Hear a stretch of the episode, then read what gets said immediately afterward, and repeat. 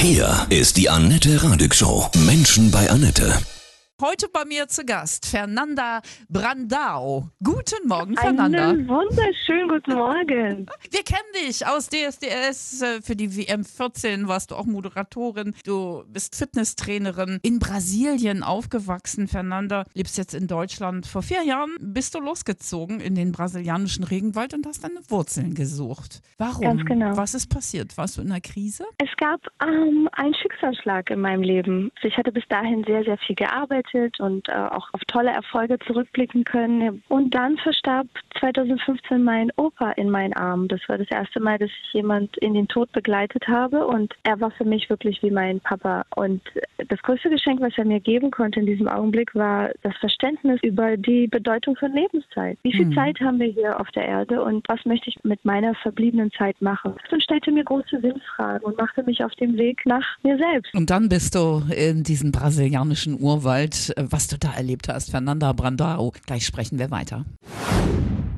Heute bei mir Fernanda Brandao, Moderatorin und Fitnesstrainerin. Du bist in deine Heimat zurückgegangen und hast dort eine Zeit im brasilianischen Regenwald gelebt. Nature pur. Bist du denn indigener Abstammung? Ich bin zwar indigener Abstammung in der fünften Generation, aber meine Familie ist in den 60ern umgesiedelt nach Rio und äh, wir haben nicht viel darüber mitbekommen, wie es sich im Regenwald lebt mhm. oder wie die Indigene dort leben. Kannst du uns kurz einen Einblick geben, wie das da ist im Dschungel? Unglaublich anstrengend und sehr, sehr, sehr lange lange Anreise und von Flugzeug zu Flugzeug, irgendwann ist man in so einem 8000 Menschen Dörfchen. Äh, von dort geht es mit ganz, ganz kleinen Booten auf diesem Fluss Richtung Dorf für zweieinhalb Stunden, wenn man keine Pannen hat. Es passiert sehr oft in der Trockenzeit, dass das Boot andauernd äh, feststeckt. Wir sind jetzt mit dem gesamten Team von Stern TV aus unser Boot halbwegs ersoffen, kann man fast sagen. Mhm. Wir mussten unsere Sachen retten. Ein Regenwald ist sehr, sehr grün und sehr, sehr braun. Am Anfang hat man Angst, weil man nicht in den Fluss reingucken kann, weil man nicht weiß, was da ist. Man weiß, da sind Piranhas, da sind Schlangen, aber wie tief ist das und was passiert, wenn man jetzt aussteigt, ist so die große Unbekannte am Anfang, aber meistens muss man ziemlich schnell aussteigen und das Boot anschieben oder in irgendeiner andere Weise mithelfen, sodass man seine Ängste ganz schnell überwindet. Kannst du uns erzählen, wie du da in diesem Dorf gelebt hast? Ein indigenes Dorf hat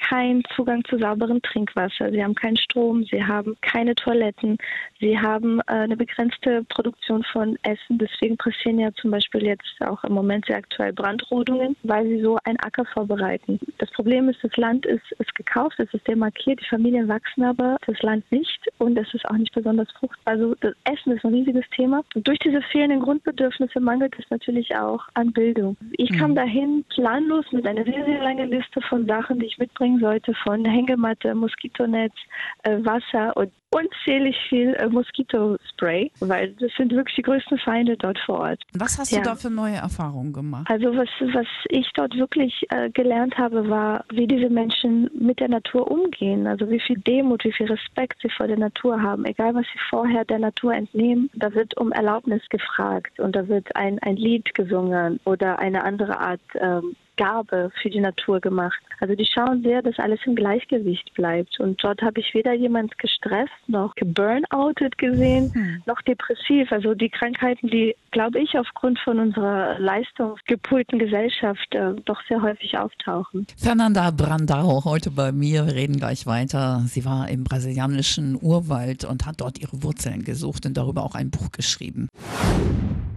Menschen bei Annette heute bei mir, Moderatorin Fernanda Brandau. Du bist in deine Heimat, in den tiefsten brasilianischen Regenwald gegangen und hast dort mit den Ureinwohnern gelebt. Was haben die dir beigebracht? Am Anfang denkt man, okay, wir kommen jetzt aus, aus Deutschland, vielleicht haben wir hier mehr Möglichkeiten, mehr Kontakte, sind technisch äh, fortgeschrittener und können den Indigenen dort vor Ort helfen, eine nachhaltige Infrastruktur aufzubauen und Bildung.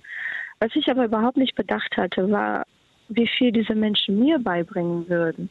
Also wie sie mit der Natur leben, was sie aus der Natur lesen, wie sie den Wind, den Regen sofort lesen können, was sie über die größte Apotheke der Welt, das ist nämlich der Amazonas-Regenwald, was sie über diese Apotheke wissen. Ganz viele Medikamente, die wir auch hier unter anderem in der Behandlung von Krebs benutzen, haben ihren Ursprung in tropischen Regenwäldern. Du hast darüber ein Buch geschrieben. Das heißt, du kannst das besser aussprechen, sag mal. Kashinawa, meine Ka Reise zurück zu mir. Und wie du dich gefunden hast, wir sprechen gleich weiter.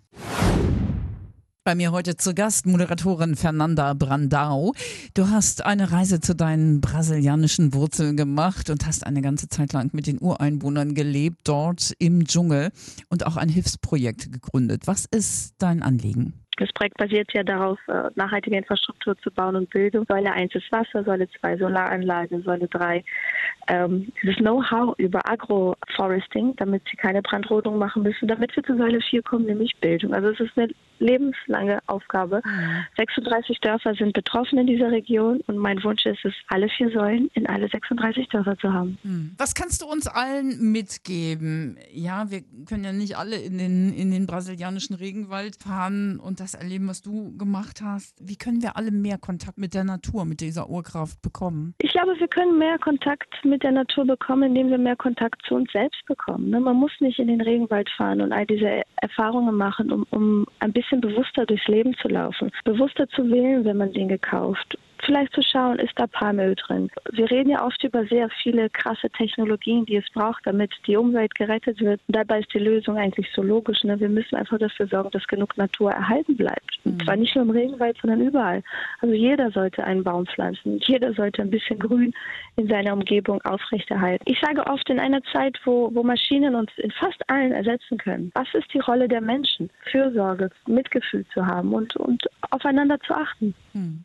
Würdest du sagen, Fernanda, dass du ein neuer Mensch geworden bist nach dem Trip in den Regenwald? Ich würde sagen, dass mein Horizont sich enorm erweitert hat. Ich glaube, wir sind alle gebildete Menschen, die wissen, was auf der Welt passiert. Dennoch, so, solange man seinen Tellerrand nicht verlässt, scheint es vermeintlich weit weg zu sein. Mhm was eine große Lüge ist. Mein Fokus hat sich insoweit erweitert, dass ich nicht mehr nur im Vordergrund stehe, sondern gerne als Sprachrohr dienen möchte für größere Themen. Noch nie so offen und so aus tiefster Seele gesprochen, also wirklich ein, ein äh, Striptease seelisch. Mhm. Aber es fühlt sich gut an und, ähm, und das ist das Werk, womit ich jetzt Hilfe hole für die Kaschinauer. Von Herzen alles Gute, Fernanda. Kann ich nur zurückgeben. ja. Vielen lieben Dank. Fernanda Brandao war das. Sie ist in ihre brasilianische Heimat für eine Zeit zurückgekehrt und hat dort mit Ureinwohnern im Regenwald gelebt, hat darüber ein Buch geschrieben, Meine Reise zurück zu mir.